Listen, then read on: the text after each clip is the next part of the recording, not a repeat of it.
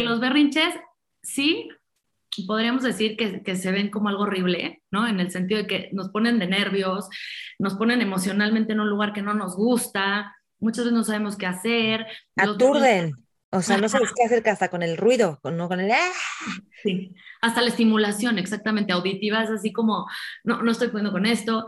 Eh, y para los niños también es una situación molesta, a nadie le gusta estar en ese estado. Tan no nos gusta estar en ese estado que la tendencia es a, la, a buscar recursos para autorregularnos, ¿no? La idea de un berrinche justamente, y este es aquí donde voy a modificar la visión de los berrinches, la idea de la existencia de un berrinche es que es el escenario de práctica perfecto, ideal y prácticamente único para sabernos autorregular. Nadie aprende a autorregularse estando regulado. Aprendemos a autorregularnos cuando perdemos esa regulación, cuando estamos en caos, ¿no? Hola, ¿cómo estás? Te doy la bienvenida a este episodio en el que vamos a hablar de qué hacer con los berrinches de un niño. Y Paula Aguilar, que es psicóloga de niños y adolescentes y es asesora educativa familiar, la pueden encontrar en su Instagram mamá conciencia, que lo hace súper bien, les, o sea, van a aprender muchísimo con ella. Entonces, le entrevisto y hablamos de ver los berrinches como algo que tiene que pasar sí o sí y cómo hacer para que los berrinches sean la oportunidad de que un niño pueda autorregularse. También hablamos de que entiendas qué está pasando con el cerebro del niño para saber cómo hablarles. Hablamos de cómo ayudarles a autorregularse y cómo entender que tienen que aprender a frustrarse pero tampoco hacerles la frustración tan grande que sea algo muy difícil, es decir, cómo lidiar con la frustración. Espero que les sirva esta entrevista que le hago a Paula, compártanla con otras personas que también tengan niños o niñas y de repente no saben cómo lidiar con esto para que puedan aprender de esto. Encuentran a Paula como mamá.com.ciencia y yo, Maite Valverde de Loyola, en todas las redes que disfrutes esta entrevista y que te sirva un montón para saber cómo ayudarle a tus niños a que se autorregulen. Te doy la bienvenida, soy Maite Valverde de Loyola. Aquí encontrarás meditaciones, entrevistas y temas que exploro junto contigo. Te comparto todo lo que te puede generar conciencia y libertad para tu vida, para tu vida. Sé que te servirá, disfrútalo. Te espero en mis redes sociales Maite Valverde de Loyola. Por supuesto, suscríbete a mi canal de YouTube. Te va a encantar. Y Facebook, Twitter e Instagram. Y por cierto, si quieres recibir mails de conciencia, mails que mando dos o tres veces al mes, también te van a servir un montón. Escríbeme a maitevalverde.yahoo.com es. Oigan, pues les doy la bienvenida. Estamos de nuevo con Paula Aguilar, que es psicóloga de, niñas, de niños y adolescentes y asesora educativo familiar. Y es una picudaza, buenísima en estos temas. Síganla en Instagram, mamá.con.ciencia. Paula, bienvenida. Gracias, Maite, por tenerme aquí otra vez. Vamos a hablar de temazo, qué hacer con los berrinches de los niños. O sea, cuando un niño de repente entra en berrinche, no es así como que, uy, justo tenía la paciencia para estar contigo, recibir todo tu berrinche o saber qué hacer en este momento, pero es un gran tema bien importante porque si no sabemos qué hacer con eso, podemos generar un conflicto interno en los niños y también una desconexión de, con los hijos. Y también con, sí, sí, sí, que, o que repriman o que se vuelvan muy explosivos o, o sea, cuéntanos qué hacer con todo este rollo, Paula es una etapa súper, sí, que nos pone a prueba como papás muchísimo, porque ¿sabes qué pone a prueba? Nuestra propia capacidad de autorregularnos emocionalmente, ¿no? siempre les digo, a veces le damos al niño lo que quería para que se calme, pero no porque nos interesa calmarlo a él, sino porque ya no podemos más con lo que estamos sintiendo nosotros, ¿no? De frustración, desesperación, vergüenza, culpa, este, impotencia. Y entonces muchas veces damos una respuesta que tiene más que ver con autorregularnos nosotros que con generarle un aprendizaje a nuestros hijos. En los berrinches, sí, podríamos decir que, que, se ven como algo horrible, ¿no? En el sentido de que nos ponen de nervios, nos ponen emocionalmente en un lugar que no nos gusta, muchas veces no sabemos qué hacer. Aturden. O sea, no sabes qué hacer hasta con el ruido, no con el... ¡ah! Sí, hasta la estimulación, exactamente, auditiva, es así como, no, no estoy pudiendo con esto. Eh, y para los niños, también es una situación molesta, a nadie le gusta estar en ese estado. Tan no nos gusta estar en ese estado que la tendencia es a, la, a buscar recursos para autorregularnos, ¿no? La idea de un berrinche justamente, y este es aquí donde voy a modificar la visión de los berrinches, la idea de la existencia de un berrinche es que es el escenario de práctica perfecto, ideal y prácticamente único para sabernos autorregular. Nadie aprende a autorregularse estando regulado. Aprendemos a autorregularnos cuando perdemos esa regulación, cuando estamos en caos, ¿no? Es como la tolerancia a la frustración, que tiene mucho que ver. Nadie aprende a tener una buena tolerancia a la frustración si no se ha frustrado. ¿Cómo le haces? O sea, ¿en qué momento desarrollas tus habilidades para tolerar la frustración? Exacto. Hay una, siempre pongo el mismo ejemplo, pero es que me gusta mucho. Les digo, es como si tú llegan los papás y te dicen, es que yo quiero que mi hijo nade súper bien porque a mí me da miedo que se ahogue, entonces quiero que nade cañón, pero no lo voy a llevar a clase de natación. No, pues este, no va a nadar. No, sí, mira, lo puedo poner a que vea. No, si no se mete a la alberca, no va a nadar. Pero es que cuando lo he metido llora mucho y, y, yo me pongo muy nerviosa porque siento que se va a ahogar y no sabe flotar y sí, como que se ahoga. Pues sí, cuando entras en una alberca y no sabes nadar, sí, cierto, sí te puedes ahogar, sí los niños pueden mostrar cierta resistencia por el temor que les puede dar el perder el control y sentir que son hogar, necesitan muchos apoyos como el profesor o la maestra, el popotito este de la espuma donde se recargan o los flotis o la tabla o sí necesitan muchos apoyos. Hasta que un día, de pronto, no con una, ni con dos, ni con diez, ni con cien clases, de pronto después de muchísimas clases, flotan y luego se desplazan y luego tienen hasta estilo para nadar. Pero para esto pasaron años, ¿sí? Si tú quieres que tu hijo nade con estilo, vamos a decir, o que tenga ciertas habilidades para nadar, pues lo tienes que meter al alberca un chorro de veces, muchas. Entonces, lo mismo pasa con la autorregulación. Si tú quieres que tu hijo tenga buenas estrategias para autorregularse emocionalmente, para tolerar la frustración, para lidiar con todo su mundo emocional, pues tiene que pasar sí o sí por esta etapa eh, y por estas crisis emocionales. Ahora, hay una etapa en donde vamos a decir que es la ventana de oportunidad para desarrollar la autorregulación y ya después, si siguen en estos berrinches, es porque no se desarrolló la habilidad que se necesitaba desarrollar cuando se tenía que desarrollar. ¿Cuál es esta etapa? La etapa habitual es entre el año y cachito y los cinco años y cachito. O sea, vamos a decir entre el año y los seis, o los dos y los cinco, por ahí. O sea, esta es como la ventana. Hay niños que la presentan antes, hay niños que la presentan después. Los famosísimos terribles dos, es que no son dos, son terribles uno, dos, tres, cuatro, cinco, porque más bien son las características del desarrollo y no tanto la edad. Suele ser entre esos años, pero hay niños que lo manifiestan después, hay niños que lo manifiestan antes. Este es el momento en donde su cerebro está empezando a madurar en esta área justamente de autorregulación. Hay tres factores importantes. Uno, el temperamento, que es lo genético. Lo que yo traigo de fábrica porque está en mis genes, eso va a influir, ¿no? Hay niños, todos los niños pasan por la etapa de los berrinches, pero hay niños que de verdad los hacen con poca frecuencia o con poca intensidad, y hay unos que dices, madre, o sea, es uno tras otro, tras otro, y con una intensidad que te mueres y que ya no sabes ni qué hacer. Temperamento influye.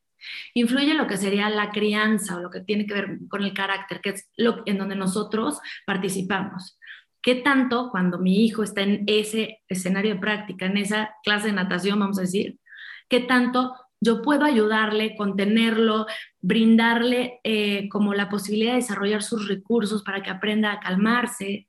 ¿Sí? ¿Qué tanto eh, tuve en cuanto a lo externo, en cuanto a las experiencias, en cuanto a los cuidadores, esos apoyos que me ayudaron a generar estas herramientas. Ese es el segundo punto. Eh, y el tercer punto es la etapa de desarrollo, ¿no? Hay una edad en donde me dicen, es que mi hijo no tiene tolerancia a la frustración. ¿Cuántos años tiene? Dos. No, no tiene, ni tendrá. O sea, espérame. Su cerebro no tiene todavía, vamos a decir, yo siempre me imagino como, como tiras de hileras de focos que cada uno tiene un switch, ¿no? Y en cada edad, ¿qué crees? Ah, llegamos a tal edad, levanta el switch al cerebro, se prende la tira de focos, en esa edad justo se prende la tira de focos en donde está la autorregulación, todo el tema de control, em, eh, toda la parte como de subjetivación de yo, yo puedo, yo solo, no me ayudes, como de independencia, la fantasía, ¿no? Empiezan a tener este proceso de fantasía que ya nos habla de funciones cognitivas un poquito más elevadas y que la fantasía va a ser nuestro mejor aliado también para tolerar la frustración y, y la autorregulación. Entonces, se, se prende esta tira de focos. Ya, nos está dando el cerebro la oportunidad de desarrollar pero no tengo los aprendizajes que necesitaba, era el punto dos, ¿no? La parte de crianza. Porque, ¿qué crees? Mis papás se desesperan horrible y entonces me acaban o, dando un golpe o dando lo que quería o evitando a toda costa cualquier tipo de malestar, incomodidad o sufrimiento para que yo no vaya a hacer un berrinche, ¿no? Y entonces, ¿qué crees? Eso es, pues no, no me llevan a la clase de natación. Si estoy inscrito, como que, pero no me llevan, no me, oye, güey, no me meten, no me sacan, luego, luego. Entonces, ¿qué crees? Llegan a los 8 años, a los 10 años, a los 17 años o a los 43 años, claro, sin la capacidad de autorregularse. Y es la persona que de pronto explota, la, persona que de pronto te empieza a hacer pique en el coche, ¿no? Y se arde y entonces te rebasa y ya casi se quiere bajar a este, pegarte y dices, ¿qué está pasando? O sea, no, a, lo mejor y medio me le cerré sin querer, pero híjole, no es como para que se arme este rollo que se está armando, o, eh, o este niño que a lo mejor es un adolescente y acaba golpeándose a alguien porque se frustró demasiado y entonces esa otra persona acaba hospitalizada y dice, ¿en qué momento perdí el control? ¿No? Son niños eh, que si no se, se desarrolla en esa, no es que no se pueda desarrollar la autorregulación más adelante, pero es mucho más difícil. Vamos a decir que el cerebro tiene justo las terminaciones nerviosas que se llaman, soy para la autorregulación, ¿no se cuenta? Las tiene listas en esta ventana de edad. Sí, o sea, es ayudarles al futuro de tus hijos y de la sociedad si lo haces en, esas, en esos momentos y si no, pues bueno, hay gente como yo que lo hemos aprendido más grandes y siempre se puede, pero hubiera sido un paro que desde chiquita ya supiera cómo, ¿no? Existe la plasticidad cerebral, exacto, en donde otras, otras áreas del cerebro le pueden prestar conexiones a lo que no se dio en su momento, pero es más difícil, cuesta muchísimo más trabajo. Ahora, tiempo. En ese momento, Maite, de, esa ventana de oportunidad, pues sí, se oye muy padre que es la ventana de oportunidad para aprenderlo, pero es, el momento más difícil porque es cuando menos autorregulación tiene. Entonces, la expectativa tiene que ser no que no hagan berrinches. Que los berrinches sí van a poder disminuir en frecuencia y en intensidad, por supuesto que sí. No van a desaparecer y no queremos que desaparezcan. Son las clases de natación. Son el momento ideal para darle a mis hijos o a mi hijo o a mi hija la oportunidad de desarrollar todas las herramientas que necesita para lidiar con las adversidades en su vida y las fluctuaciones. Súper importante. Entonces empieza un berrinche. Es que también, no sé si, digo, a veces tú puedes tomar nota y decir, mira, justo pasó esto y, y, ahora está como muy enojado. O sea, puedes relacionarlo con eventos que estén pasando en la vida, ¿no? Pero no sé si eso es importante ahorita, pero primero es como, ¿qué hacer? O sea, tienes al... Me encantó el otro día que subiste una historia que decías, o sea, era tu hijo llorando y decías, se metió a la alacena y se agarró de no sé qué y no quería ir a la escuela.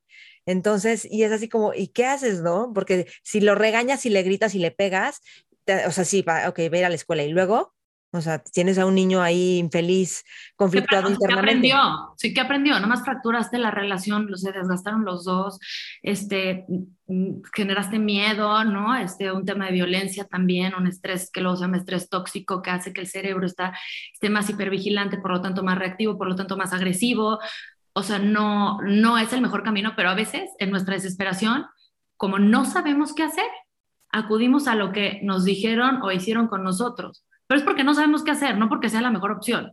Porque, ¿qué hago, qué hago, qué hago? No sé. Y ahora tiene que haber un poquito a lo mejor de premio que tú ahí contaste como que, ay, le vamos a hablar a tu maestra que le da como seguridad, pero también no todo puedes estar como con los niños como, ven porque te voy a dar un premio todo el tiempo, ¿no? Según yo. No, no, no, o sea, de hecho el premio no es lo recomendable. Acá lo que pasó, y más o menos voy a platicar esa historia para que se entienda de qué va. Eh, la idea, en primer lugar, es checar si el berrinche es por algo biológico, hambre, sueño, de algún tema biológico, sí resolvemos. No es, bueno, quédate con hambre porque, ¿sabes qué? Tolerancia a la frustración. No, o sea, no, eso sí lo resolvemos, todo lo que es como biológico, ¿no? Después, cuando yo estoy viendo a mi hijo en un berrinche, tengo que entender que su cerebro está funcionando en esto que es el sistema límbico o el cerebro emocional. Yo no puedo racionalizar con él porque le estoy hablando en ruso a un chino. No sí, es que ahí se nos bloquea el córtex prefrontal, que es el que puede analizar, ver a futuro. Entonces ahí, hasta con un adulto, no puedes entrar en razón con alguien si está bloqueado por una emoción o tomado por una emoción. Exactamente. O sea, lo que hay un autor que se llama Daniel Siegel que eh, se dedica a toda la parte de neurociencias y tal, que a mí me gusta mucho, y él lo que te dice es, cuando tú estás delante de tu hijo, ve con qué parte de su cerebro te está hablando. Él, él, habla no tanto del cerebro emocional, sino del hemisferio derecho y el izquierdo, ¿no? Entonces dice, si te está hablando con el hemisferio derecho, que es toda la parte como más emocional y tal, respóndele con el derecho. Si te está hablando con el izquierdo, respóndele con el izquierdo. Habla su idioma. Entonces, ¿qué nos pasa cuando nuestros hijos están en berrinche? Mi amor, pero es que no puede ser, no puedes estar llorando por una paleta si te acabas de comer tres, yo te di tres paletas. O sea, es el niño no te está escuchando, no te entiende, no puede, no. Lo que él en ese momento necesita, y dice, usa estas palabras, Daniel Siegel, y a mí me encanta, es hacerlo sentir sentido. ¿Cómo? Hablándole con mi hemisferio derecho, emoción con emoción. Entonces, ¿qué hago en ese momento? Amor, estás, en el caso de, de mi hijo, ¿no? El chiquito que no quería ir a la escuela después de ha habido en pandemia muchos cambios, eh, de pronto iba a la escuela, de pronto no iba, de pronto la escuela era en mi casa, allá abajo tenía una escuelita burbuja en donde ya me voy a la escuela, bajaba escaleras y estaba en su escuela, ¿no? Y ha habido muchísimos cambios, no ha tenido una escolarización estable. Después vino las, vinieron las vacaciones, que fue un periodo muy largo de no ir a la escuela. Y el día que regresaba, por supuesto, no era quererme molestar, no era, es estarle moviendo a su estabilidad, ¿no? Cuando estamos hablando de un niño que ha venido eh, pero ahora la burbuja, pero ahora ya no, pero vas dos días a la escuela, se cierra el salón por un caso de COVID, regresate a tu casa.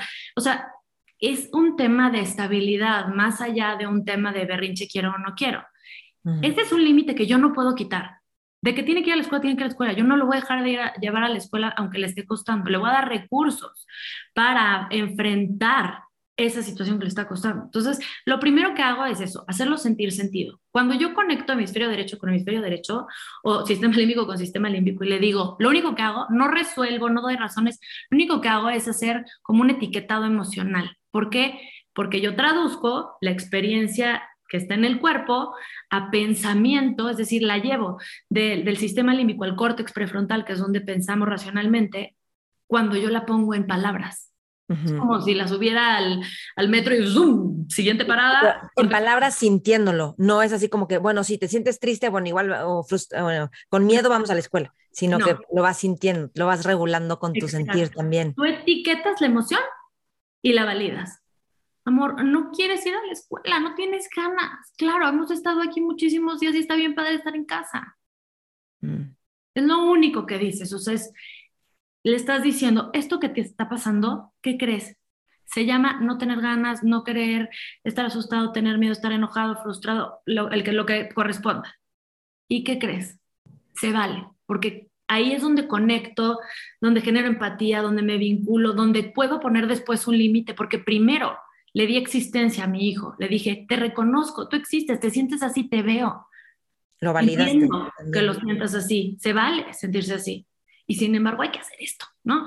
En ese momento en particular, ¿qué pasa? Cuando están chiquitos y hay una resistencia física tan grande, o sea, él estaba literal prensado de la pata de un como carrito de donde pones de que vasos y así.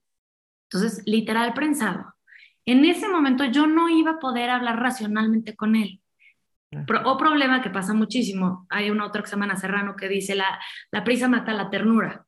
Y sí es cierto, ¿no? Porque ¿qué crees? Tenía que irme ya, porque tenía que llevarlo a la escuela, regresar por los otros dos y llevarlos a su escuela. Entonces, toda la logística y la prisa mata la terna. Entonces, ¿qué pasa?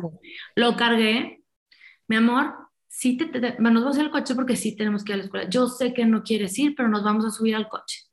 Y sí, en ese momento dices, pero no lo estoy respetando porque estoy en contra de lo que su cuerpo me dice que es quiero prensarme de la pata de un carrito que esté en la alacena, ¿no?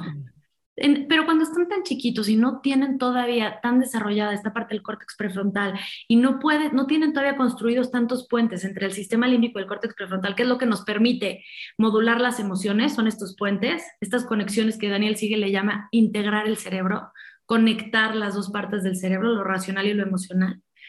Y entonces, en este momento, ¿qué hice? Lo subí al coche, venía llore y llore, que no quieres, que los pelas la peor, que no sé qué y en un inicio yo decía algunas cosas, sí, mi amor, entiendo que no quieres, y lo sentía muy alterado. Entonces dije, no, ahorita es silencio. Aquí estábamos los dos en el coche, iba yo manejando, cuando vi que bajó el tono emocional, que era cuando ya me estacioné en la fila para su escuela, entonces me pasé atrás. Le di un abrazo y le dije, han sido muchos cambios estos años. No está padre regresar a la escuela después de haber estado tantos días en tu casa. Otra vez la pregunta, yo creía que el tema era justo el cambio de rutina. Lo que le estaba costando era la contención de su figura, que fue toda la pandemia en, en, la casa su maestra que venía en la pandemia a darles clases a él y a sus amiguitos. ¿Cómo supiste eso? ¿Qué, ¿Cómo le preguntaste? Porque, ajá, porque justamente le dije, ¿cómo ves que saliendo de la escuela hacemos algo padre, como alguna alternativa que le ayudara a en la fantasía, que es lo que que es una estrategia muy buena para autorregularse, es darles un satisfactor en la fantasía, eso hace que se libere un poquito de estos neurotransmisores que, que libera el satisfactor real, eso ayuda a la, a la autorregulación presente, porque es como recordar es volver a vivir, es eso. Participación, ajá. Y entonces baja esta parte y, y entonces eh, puedes lidiar con eso. Y vi que no, cero le motivó. Y dije, ok, ¿qué otra cosa podría hacer? Literal exploré escenarios y le dije, ¿a ti te gustaría más estar eh, en, tu escuelita en casa con mis Monchu, verdad? Sí, es que yo quiero estar con mis Monchu porque esta escuela es fea en el recreo no sé qué, y en el recreo allá mis Monchu nos decía tal, y aquí hacemos esto y allá hacíamos tal. Ok, le dije, sí, mi amor, mis Monchu estuvo contigo mucho tiempo y te hacía sentir muy seguro. ¿Cómo ves que saliendo de la escuela le hablamos para ver si la podemos ver un día de estos o para platicar con ella nada más? Y eso fue lo que la, lo tranquilizó. O sea, el pensar que podía volver a, retocar, re, volver a tocar o retomar esta relación con esta persona que le estaba significando seguridad, ¿no? Y en la fantasía llegó ese satisfactor. Entró no rayado feliz ni hip hopeando, ni hip no sé cómo se diga. No, brincoteando. Brincoteando, no. Entró pues, un poco molesto, pero sin llorar, se bajó del coche con su propia voluntad, se colgó su mochila, se colgó su lonchera y caminó a su salón. Uh -huh. uh -huh. Esto ya es autorregulación. Pero él no se pudo, antes no se estaba pudiendo autorregular solo. Tuve que intervenir un poco sin resolverle, porque el tema es, si les resuelves, tampoco les permites tener sus herramientas de autorregulación. Les tenemos que dar espacio para permitirles encontrar cómo calmarse, Ojo, uh -huh. es tan malo no darles frustraciones como darles un exceso de frustración. Ahí, ahí está lo artesanal. Por eso a veces es, ok, el límite es, si vas a ir a la escuela, o sea, no, no, no se cuestiona, es firme y no se mueve. El tamaño de la frustración sí lo podemos reducir. Es, si vas a ir a la escuela y esta va a ser tu única escuela y no tendrás contacto nunca más con lo que era antes, ¿no? O si vas a ir a la escuela, pero ¿qué crees? Me doy cuenta que te está haciendo falta el, ese lugar que era tu lugar escolar donde te sentías seguro antes. Entonces, vamos a contactar con eso en la tarde, hablamos con Monchu, y eso le dio la sensación de reducir la cantidad de frustración de manera tal que la dosis era más manejable y la pudo digerir y, la, y sí se pudo hacer cargo. La y sí se la cumples, porque si no, eso también genera un conflicto. O sea, si le hablaron a mis sí, monchos, o lo que sea. Totalmente. Y resulta que aparte mis Monchu le va a venir a dar, a ayudar al grande con la ortografía. Entonces también fue eso. O sea, fue como, ¿qué crees? Vas a seguir viendo a Monchu porque va a venir los jueves a enseñarle a Javi a mejorar su ortografía y tal, ¿no? Entonces, bueno, el punto es que los berrinches tenemos que verlos como oportunidades para generar estos aprendizajes. Uno, dos, saber que sí llevan tiempo y que sí nos detienen nuestras actividades. Esa es la realidad. Sí, a veces es, estaba trabajando y lo tengo que dejar. Tres, la idea en un berrinche es llegar antes, cuando tú empiezas a ver los signos. Todos sabemos, conocemos a nuestros hijos. Normalmente no son novedades lo que los pone al límite. Normalmente es Siempre bañarse o cambiar de actividad o cuando les apagamos la tele o si les decimos que no pueden algo o siempre es como ciertas cosas o la, la brochada del cinturón en el coche. Entonces, poder prever esas situaciones y poder decir desde antes, por ejemplo, nos vamos a subir al coche, Maite. Fíjate que yo sé, Maite, que a ti te choca el cinturón y sí es cierto, a mí tampoco me gusta, no es cómodo, pero tú sabes que es por tu seguridad, ¿sale? Lo que sí podemos hacer es Siempre dar elecciones ayuda. Te abrochas tú o te abrocho yo. Tú puedes escoger la canción que vamos a escuchar. ¿Te quieres llevar un juguete en el coche para que estés un poco más cómoda? Este, no, o alternativas que permitan otra vez reducir la frustración. No la quitamos. Sí va a estar, uh -huh. pero podemos hacerla un poquito más eh, como fácil de digerir o de manejar para ellos.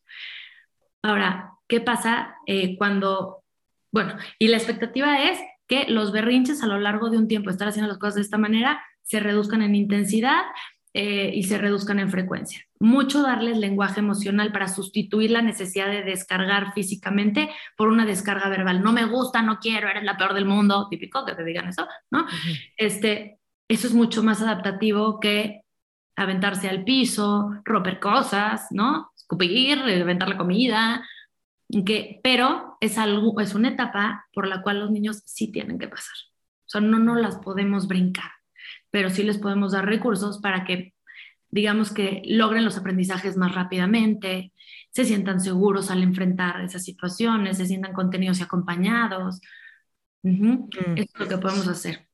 Ahora, si ya son más grandes y lo siguen haciendo, ahí está más complejo y más fácil a la vez. Más fácil en el sentido que podemos, en momentos que no son berrinche, tener conversaciones en donde les ayudemos a desear, a verlo, ver con claridad lo que está pasando, desear un cambio de, de comportamiento, porque los berrinches les generan a los niños muchísima ansiedad y angustia. Sienten que no tienen ningún control sobre ellos mismos y que de pronto se salen como del trance del berrinche, ya, ya, ya vieron que ya mordieron al hermanito, que rompieron el juguete y dicen, ¿qué hice? Y les da pánico lo que pueden llegar a hacer. Ni vergüenza, ay, sí. Ni vergüenza y culpa y todo, sí, ajá. Todo. Entonces, cuando ellos se dan, son conscientes y lo desean, también podemos platicar con las más grandes estrategias. Oye, a ver, ¿qué crees que te puede ayudar a relajarte en esos momentos? ¿Cómo te apoyo? ¿Qué podríamos hacer? ¿Por qué no intentamos esto? Y entonces es, tardan más tiempo, pero tienes esa ventaja o, ese, o esa posibilidad, ¿no? De, de, conectar en la parte racional e intentar buscar soluciones en, conjunto. buenísimo. Paula, pues padrísimo. Gracias por compartirnos un poco de cómo manejar los berrinches. Te podemos encontrar en Instagram. En Instagram como mamá.com.ciencia, mamá conciencia. Exacto. Y los invito a compartir esta entrevista si creen que le puede servir a alguien más y ya seguramente estaremos haciendo más cosas. Está increíble todo lo que estás haciendo, Paula, y gracias. Gracias, gracias, a ti por el espacio y por darle toda esta información a todas las personas que te escuchan. claro, gracias a ti.